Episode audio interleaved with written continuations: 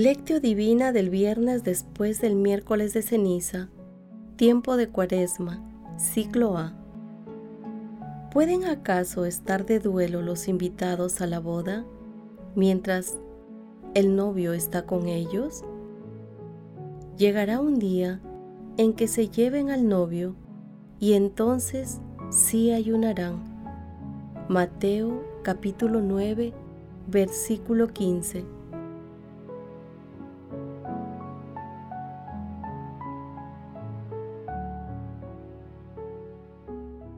Oración inicial. Santo Espíritu de Dios, amor del Padre y del Hijo, ilumínanos con tu sabiduría para que podamos comprender el mensaje que Jesús nos quiere comunicar en este día. Espíritu Santo, otórganos la gracia para que la palabra sea nuestra escuela de vida Madre Santísima, intercede ante tu Hijo Jesucristo por nuestra petición. Ave María Purísima, sin pecado concebida.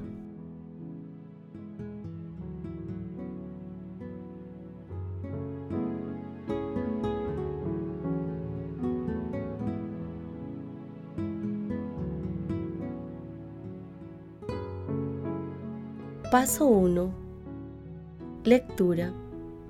Lectura del Santo Evangelio según San Mateo, capítulo 9, versículos del 14 al 15.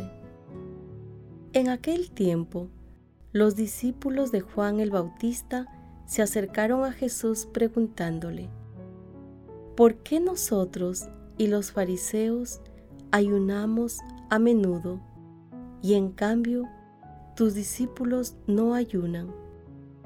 Jesús les dijo, ¿pueden acaso estar de duelo los invitados a la boda mientras el novio está con ellos? Llegará un día en que se lleven al novio y entonces sí ayunarán. Palabra del Señor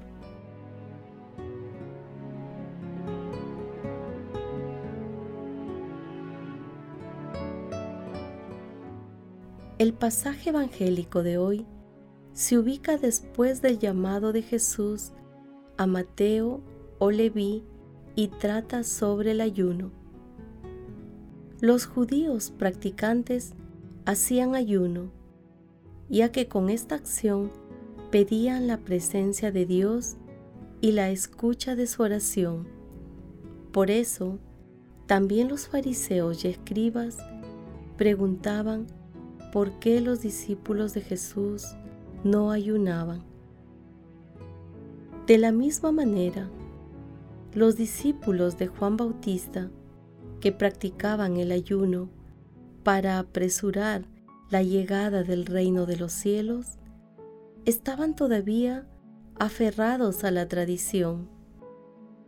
En cambio, Jesús hace referencia al inicio de los tiempos nuevos de la salvación. En este sentido, y simbólicamente, Jesús se compara con el novio de una boda, mientras que sus discípulos y seguidores son los invitados.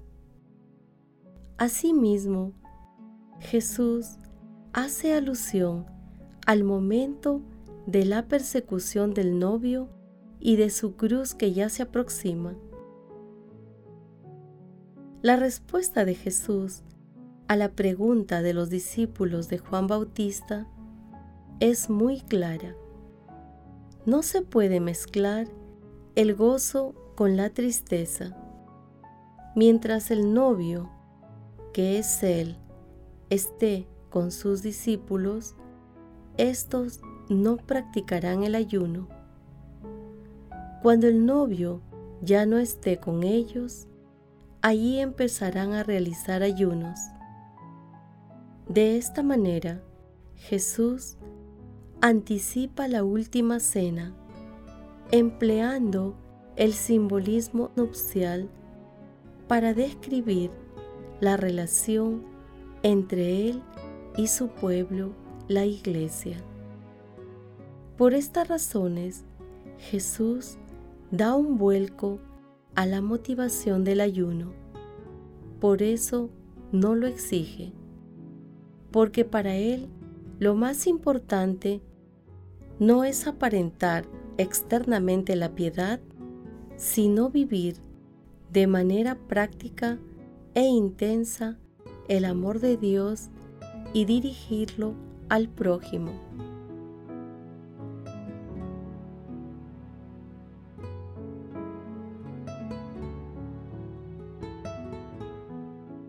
Paso 2. Meditación. Queridos hermanos, ¿cuál es el mensaje que Jesús nos transmite el día de hoy a través de su palabra? Como afirma Basilio el Grande, el verdadero ayuno consiste en permanecer exento de vicios. Perdona al prójimo todas las injurias que te haya dirigido y perdónale igualmente sus deudas. En la actualidad ocurre una situación similar a la que narra el pasaje evangélico. Las personas que se aferran a los esquemas mentales y espirituales que promueve el mundo tienen muchas dificultades para incorporar a nuestro Señor Jesucristo en sus vidas. La búsqueda del éxito económico de los honores humanos, del culto a la persona, de la acumulación de bienes materiales y financieros, así como el seguimiento a ideologías materialistas y antenaturales.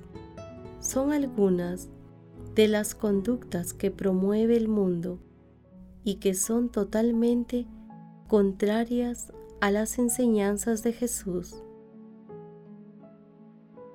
El seguimiento a Jesús requiere dejar de lado los esquemas mundanos.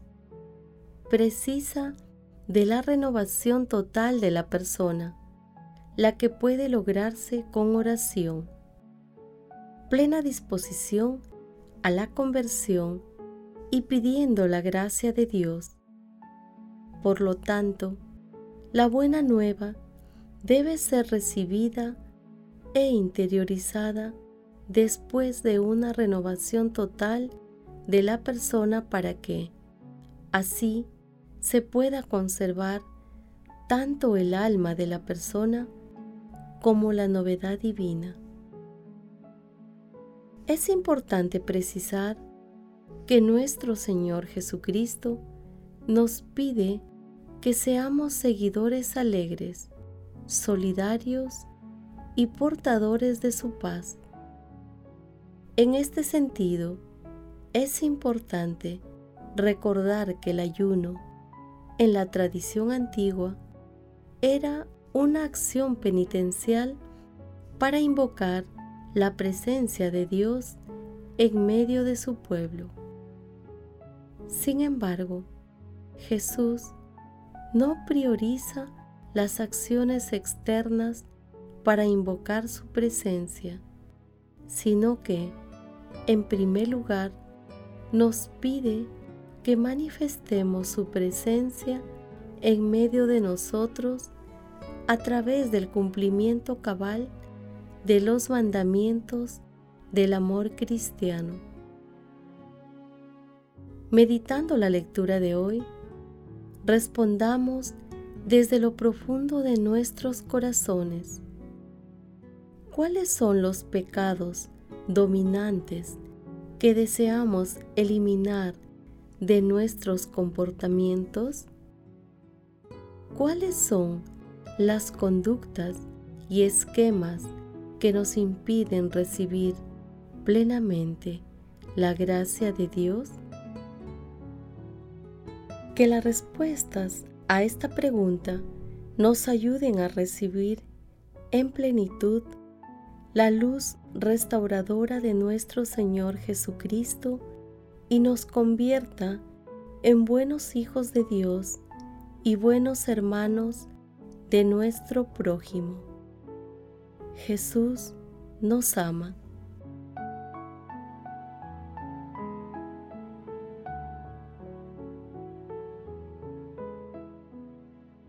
Paso 3. Oración. Padre Eterno, acepta como sacrificio, oh Señor, nuestros corazones quebrantados y nuestros espíritus arrepentidos. Ilumina nuestros corazones para que, desde nuestro interior, se refleje tu amor hacia las personas más necesitadas de paz interior en el mundo.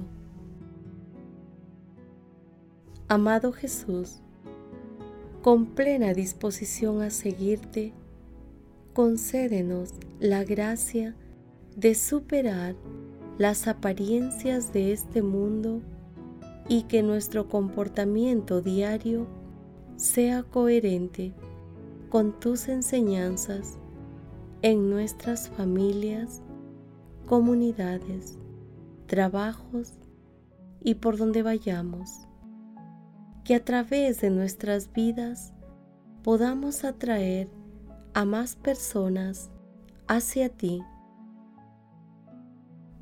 Espíritu Santo, que tu santa luz entre hasta el fondo del alma de todas las personas, para que todos reconozcamos que Jesús es el Señor de señores, que Él es el Rey de Reyes, que Él es el amor de los amores.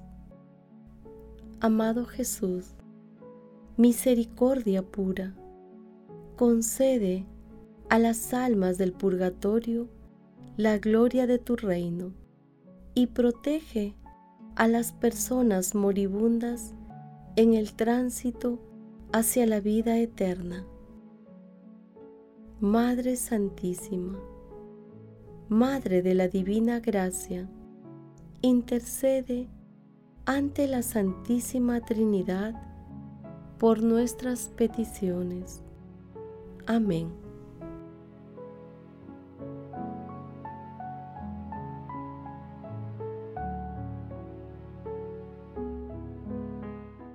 Paso 4.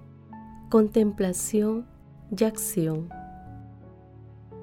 Hermanos, Contemplemos a nuestro Señor Jesucristo con la lectura de un escrito del monje italiano Enzo Bianchi. La vida cristiana, engendrada por la fe, conoce un cambio en su comienzo, un cambio llamado conversión en todas las escrituras. La conversión marca un antes, caracterizado por la idolatría, el pecado, la esclavitud, por situaciones de tiniebla y muerte, y un después, la vida cristiana, la experiencia de liberación, el servicio al Dios único y vivo, la vida verdadera, la luz en consecuencia, para ser cristianos, para poder revestirnos de la misma vida de Cristo y llevar una vida cristiana, se impone la conversión, que recibe su autenticación en el bautismo y asunción de una incesante dinámica de retorno a Dios de modo que vivamos la vida cristiana como desarrollo de la gracia bautismal, como crecimiento hasta llegar a la estatura de Cristo. En suma, una vida cristiana debe ser capaz de mostrar la diferencia cristiana respecto a la vida del que no es cristiano, no por una voluntad de diferenciación, sino porque, al haber sido iniciada, comenzada por Cristo, es, de hecho, diferente, otra vida distinta a la vida mundana. El cristiano se compromete, en efecto, en una lucha terrible contra el pecado mortífero, contra las tentaciones y los deseos que habitan en él, comprometiendo todo su ser, cuerpo, mente y espíritu. Hoy, en el mundo cristiano occidental de antigua cristiandad, nos resulta más difícil experimentar esta dimensión pregnante de la conversión. El clima de homologación cultural y de indiferencia que ha llevado a nuestra sociedad a perder el sentido del discernimiento riguroso, de la elección necesaria, de la capacidad de decir no y que alimenta la ilusoria libertad del todo es posible y conciliable, del embotador, del seductor, todo y enseguida. Hace verdaderamente problemático vivir la dimensión elemental de conversión que es el distanciamiento de los ídolos falsos para servir al Dios vivo y verdadero. Sin embargo, la fe cristiana, que es martirial, tiende por sí misma a convertirse en testimonio.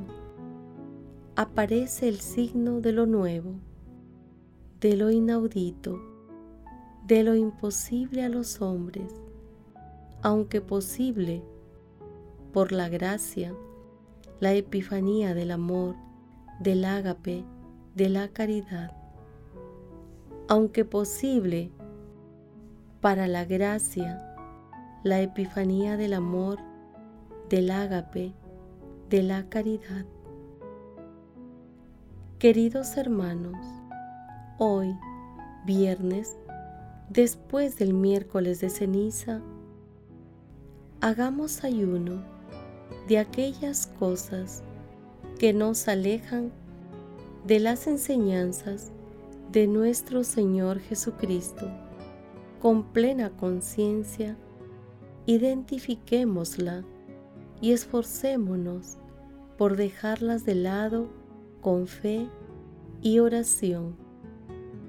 Estemos vigilantes para no caer en las tentaciones que nos propone el mundo.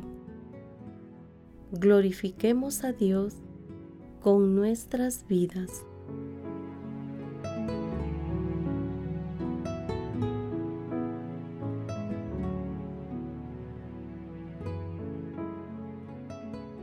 Oración final. Gracias Señor Jesús por tu palabra de vida eterna. Que el Espíritu Santo nos ilumine para que tu palabra penetre a lo más profundo de nuestras almas y se convierta en acción.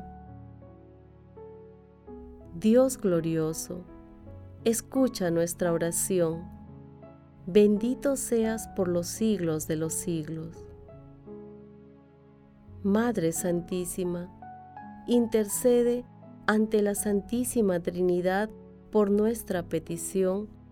Amén.